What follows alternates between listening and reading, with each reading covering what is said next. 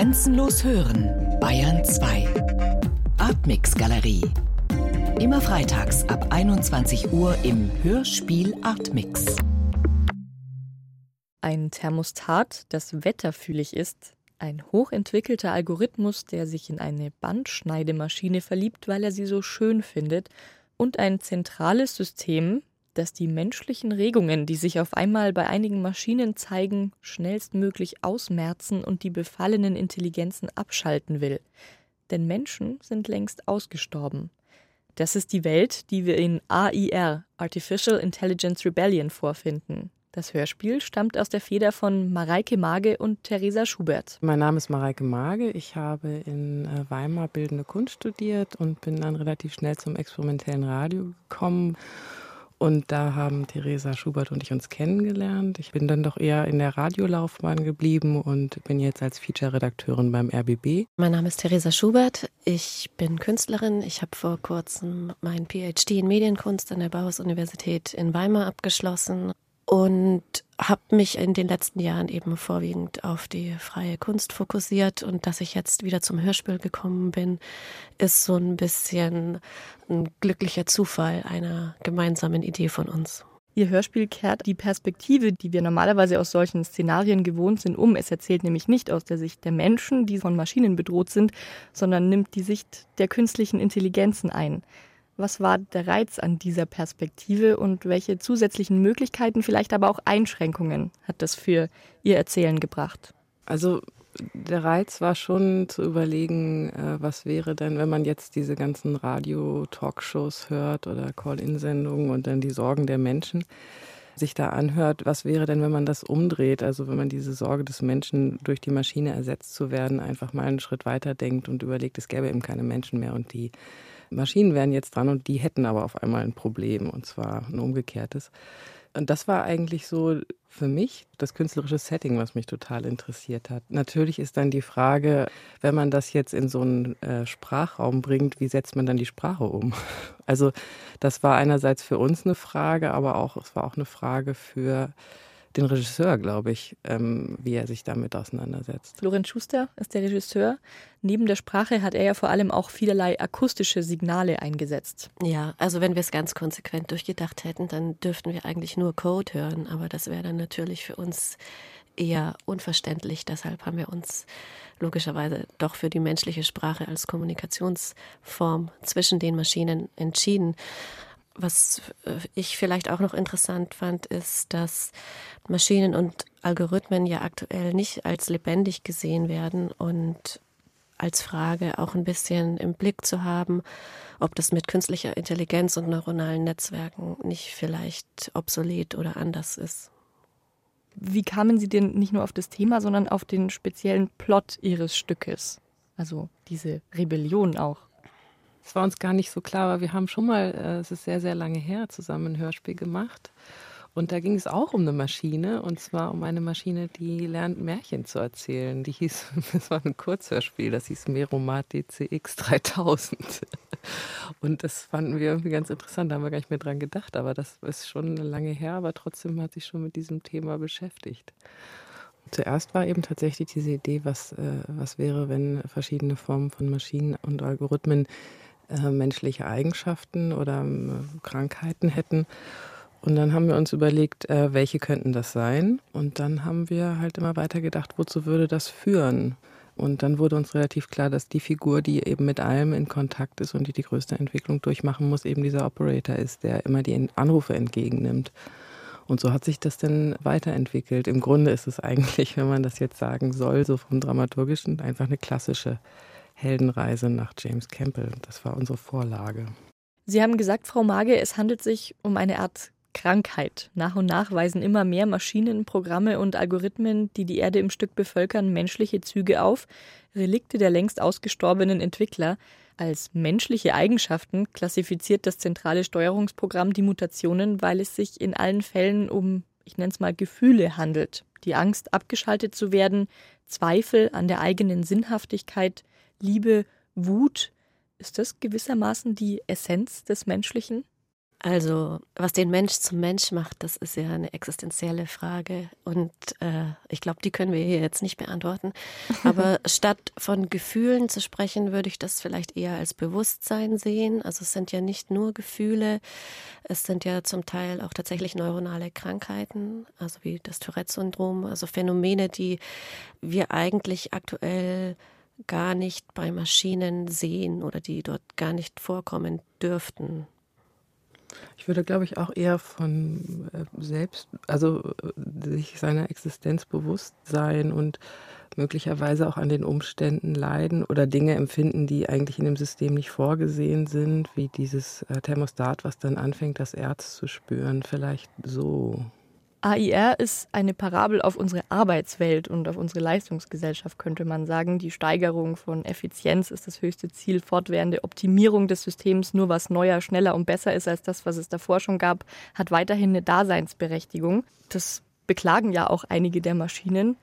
Ist diese Art von, sagen wir mal, Gesellschaftskritik für Sie eine von vielen Lesarten oder die hauptsächlich intendierte? Das war sehr interessant, weil es hat sich im Prozess entwickelt. Wir haben halt einfach überlegt, was, also wie wir schon am Anfang gesagt haben, konsequent überlegt, was bedeutet das, wenn wir das jetzt auf Maschinen übertragen und das konsequent durchdeklinieren. Und dann hat sich eben das ergeben. Also wir gehen von einer Gesellschaft aus, deren einziger Zweck die Selbsterhaltung ist. Es gibt irgendwie kein höheres Ziel wie äh, Glauben oder Selbstverwirklichung oder so, sondern es gibt einfach, das Ziel ist diese Erhaltung dieser Gesellschaft.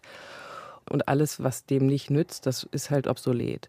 Und je klarer wir das durchgedacht haben, desto mehr kamen diese Parallelen raus. Und tatsächlich auch Parallelen zur Arbeitswelt, die zum Teil ja auch wirklich existieren. Es gibt ja auch diese Anforderung, dass man im Psychologischen danach beurteilt wird, ob man jetzt noch arbeitsfähig ist oder nicht. Das ist ja eine Kategorie. Und ähm, das ist eigentlich mehr oder weniger im Prozess entstanden und es war nicht von vornherein so als eine Parabel oder Gesellschaftskritik gedacht, sondern hat sich halt aus diesem Setting entwickelt. Ja, genau. Also, und die Effizienz ist schon einer der großen Leitgedanken unserer kapitalistischen Gesellschaft. Das ist wohl tatsächlich so. Wobei es jetzt nicht nur Kritik, sondern uns vielleicht auch einfach darum ging, andere Möglichkeiten aufzuzeigen, wie man mit Problemen und Ungewohnten und anderen umgehen kann. Was wäre das konkret?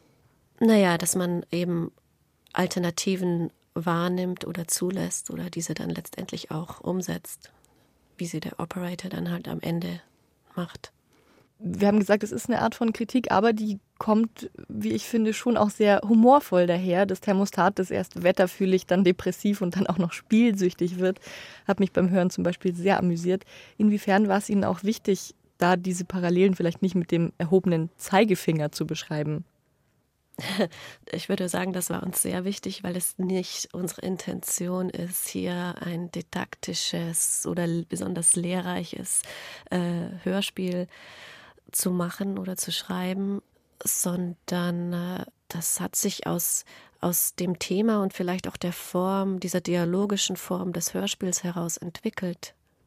Das Schöne ist auch, wenn man auf einmal dann so eine, wenn man so ein Setting hat und dann merkt man auf einmal, okay, man kann einen Schritt zurückgehen und dann kann man sich selbst, also auch als Menschen oder das, was, äh, was Menschen so tun, mit so einem Abstand betrachten. Und das ist dann ja irgendwie auch ein bisschen komisch, was für Lösungen wir manchmal finden. Irgendwie die aber schon eigentlich manchmal uns noch mehr ins Dilemma hineinreiten als heraus. Und da hat uns dieses Setting irgendwie gut geholfen, ähm, das irgendwie auch mit so einem Abstand zu formulieren. Ja, total. Wie festgefahren die Strukturen manchmal auch sind, erkennt man natürlich durch so eine gewisse Distanz. Vielleicht kommen wir auch nochmal auf diese anderen Wege, die Sie, Frau Schubert, angesprochen haben, zu sprechen. Die Welt der Maschinen ist ja bedroht durch Ressourcenknappheit, haben wir auch schon mal kurz anklingen lassen. Metallrohstoffe gehen aus. Ihren Fortbestand können die Maschinen ja nur sichern, indem sie ihr Verhalten ins Gegenteil verkehren, nämlich weg von Befehlausführung hin zu eben sagen wir, menschlichem Handeln, das geleitet wird von oft irrationalen Faktoren. Durch die kann das Thermostat aber zum Beispiel Rohstoffe erspüren, eine sehr nützliche, aber nicht unbedingt programmierbare Fähigkeit. Dass sich die Maschinen mit menschlichen Zügen zusammentun, ist vielleicht auch ebenfalls eine menschliche Eigenschaft, Gruppenbildung, um das bisherige System zu unterwandern. Und das ist dann die einzige Überlebenschance für alle. Wie sehr ist das Hörspiel also auch ein Plädoyer für Rebellion oder zumindest für unkonventionelleres Handeln? Also die Maschinen könnten schon äh, weiterleben. Die, die, Rohstoffknappheit ist nicht so ein, äh, also es ist kein, nicht eine grundsätzliche Bedrohung, weil die würden, es würde schon gehen, wenn sie einfach die anderen alle einschmelzen, die zu alt geworden sind. Es fehlt ihnen eben an Rohstoff und es wäre gut, wenn es mehr gäbe, aber die würden schon noch weitermachen können. Ich glaube, unser Hörspiel ist ein Plädoyer dafür, dass man einfach zu jeder Zeit Gesellschaft auch hinterfragt oder eingefahrene Gesellschaftsstrukturen eben immer auch neu versucht zu denken, wenn es eben andere Entwicklungen gibt, die in eine andere Richtung gehen und wie man das zusammen machen kann und dass man nicht irgendwie wie dann irgendwie der leitende Algorithmus darauf beharrt und da sind äh, ja auch so ein paar Zitate drin, die das irgendwie sagen, nee, wir wollen aber nicht von denen ersetzt werden. Das ist ja schon auch hochpolitisch. Also, dass man einfach die Gesellschaft auch so betrachtet, dass man eben nicht versucht, etwas auszugrenzen, was sich neu entwickelt und möglicherweise auch stärker sein könnte als man selbst, sondern dass man versucht zu denken, ja, aber was heißt das für uns? Was kann uns das bringen und wie könnte ein Miteinander aussehen? So.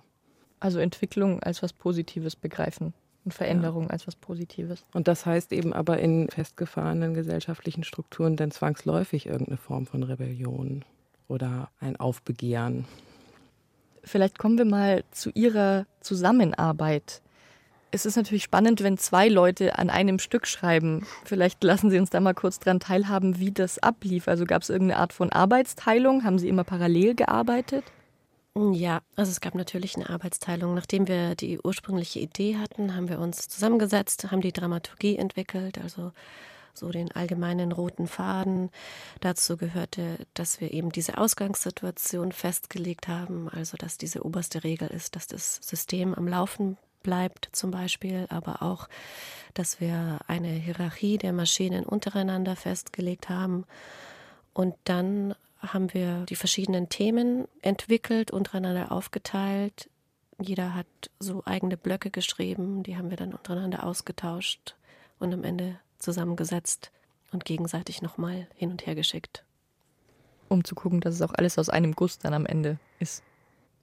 Ja, genau. Wobei äh, das irgendwie eigentlich ziemlich gut sowieso zusammengepasst hat. Dadurch, dass wir diese Dialogform hatten, es gab es jetzt da gar nicht so große literarische Unterschiede, fand ich, dass man jetzt gemerkt hätte, das kommt von zwei verschiedenen Personen oder so. Das hat eigentlich äh, von Anfang an ziemlich gut zusammengepasst, finde ich.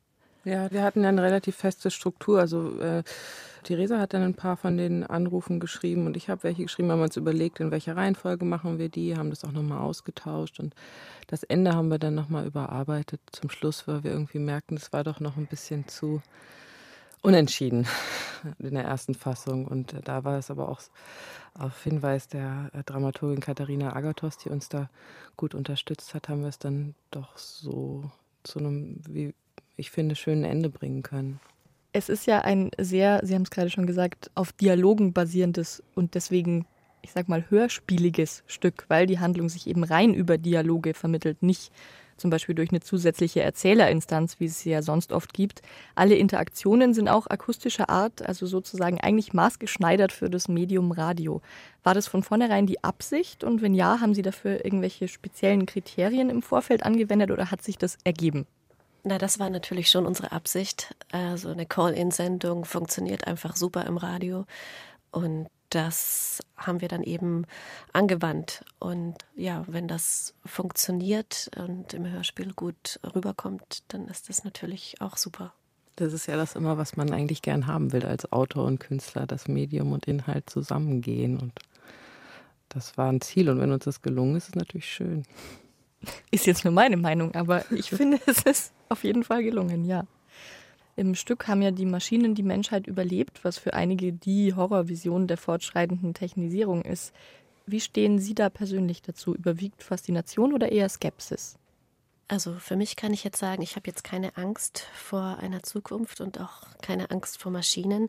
Ich denke, viel wichtiger wäre es darauf zu achten, wer aktuell diese Maschinen oder diese Algorithmen entwickelt, also in der Hand von welchen Personen oder von welchen großen Unternehmen das gerade geschieht, weil das legt ja schließlich auch die Basis für die künstlichen Intelligenzen, die es in der Zukunft geben wird.